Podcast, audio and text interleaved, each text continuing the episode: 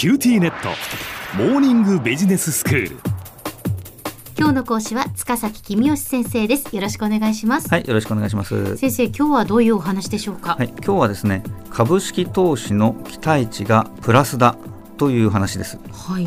まああ、投資家がリスクを嫌うからあ株式投資の期待値がプラスなんだっていう理由と、企業経営者がリスクを嫌うからあ株式投資の期待値がプラスだっていう理由と、まあ、話が2つあるわけですね。うん。先生そのそもそも基本的なことで、はい。期待値っていうのは何なんですか？そうですね。期待値というのは値上がりして儲かる金額と儲かる確率を掛け合わせたもののことを言います。はい。例えばコインを投げて表が出たら100円あげるよって言われたら儲けの期待値は50円になるわけですね。ははははははで株を買うと100円値上がりする確率が5割で100円値下がりする確率が5割だとするとうん。期待値は0になります。うんうん。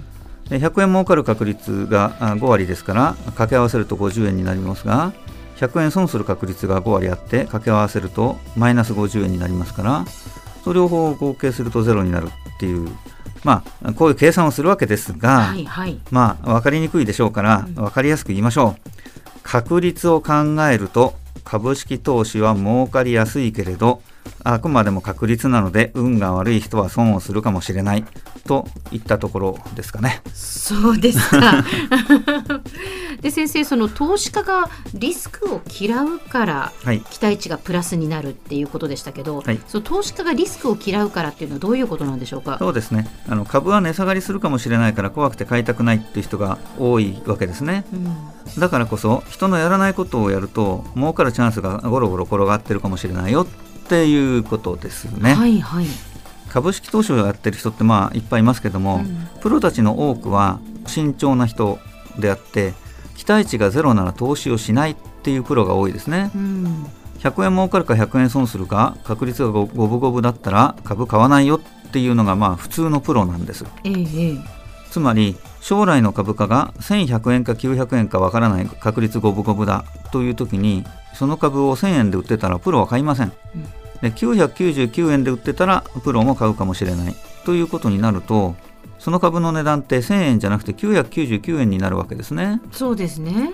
そうすると我々が普通に999円で売ってる株を買うとうん。1100円になるか900円になるか五分五分ですから101円儲かる確率が5割で99円損する確率が5割ですからこれさっき言った期待値っていうことで言うとプラスになるわけですね。ですね嬉しいでしょ？ええええでカジノはルーレットとかやると期待値マイナスですね。あれは胴元の利益がお客さんから出てますから、あカジノは期待値マイナスなんですが、まあ、それでもカジノ行く人いますよね。それは掛け事を楽しみに行くんですね。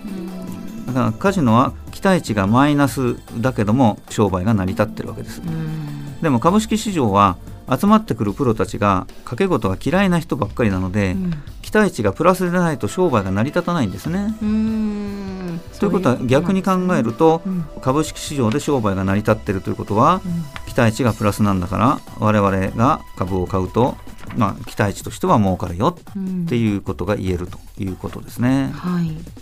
それと先生もう一つ、はい。そのまあ株式投資の期待値がプラスだという場合に企業経営者がリスクを嫌うからはい。というお話もありましたよね。はい。これはどういうことでしょうか？そうですね。まず企業の決算を見ると、まあ、景気が悪い時には赤字になる会社もありますけども多くの企業が多くの年に黒字になってますよね。うん。でそれはなぜかというと企業経営者がリスクを嫌っているからということだということです。はい。で企業経営者は1億円儲かるか1億円損するか確率が五分五分だと言われたらそういう投資はしません、うん。基本的に慎重な人があ企業を経営しています。えで儲かる確率が5割を超えていれば投資をするっていう経営者が多いと思いますが、まあ、慎重な経営者はあ確率が6割を超えないと投資しないっていう人もいるでしょうね。うん。ということは逆に言うと企業が投資をしたっていうことは企業経営者が儲かる確率が5割以上だ期待値としては儲かるだろうと思ったから投資をしてるはい。っていうことになります。うん。で全ての企業の投資が期待値プラスの投資だけだとすると黒字の企業が赤字の企業より多くなるわけですね確率的にですからですね。うんうんで景気が良い時と悪い時をもちろん平均しての話ですけどね、うんで株を持っているということは企業の一部を持っているっていうことですね。ということは企業が儲かれば株主も儲かるっていうことになるわけですね。ええまあ、短期的に株価は上がったり下がったりしますけども株を買ってずーっと持っていて配当を何十年も受け取り続ければ期待値としては儲かるということは言えそうですね。はい。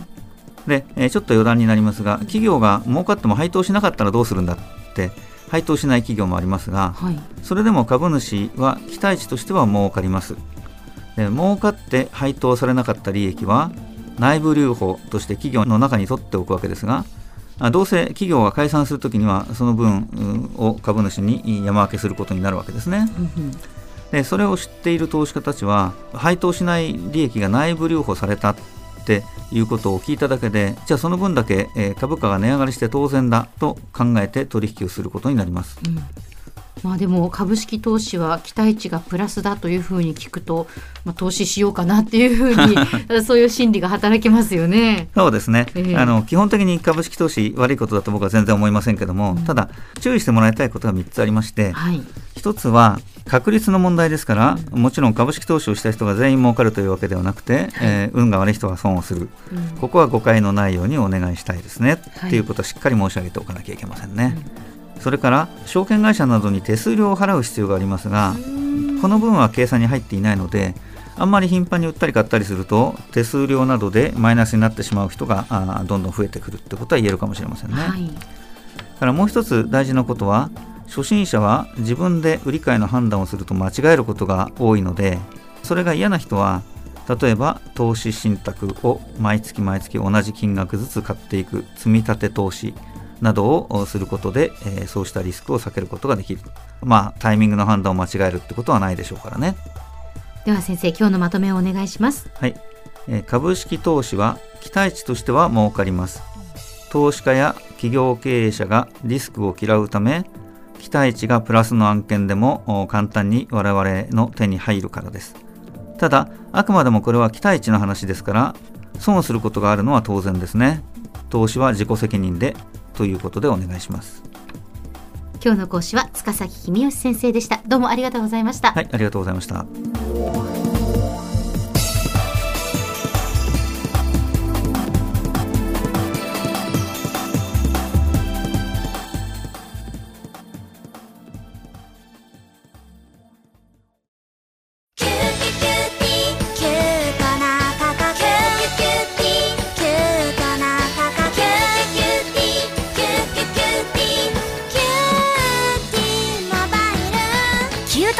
のキューティーモバイル。月々税抜き990円からお近くのショップまたはウェブへ。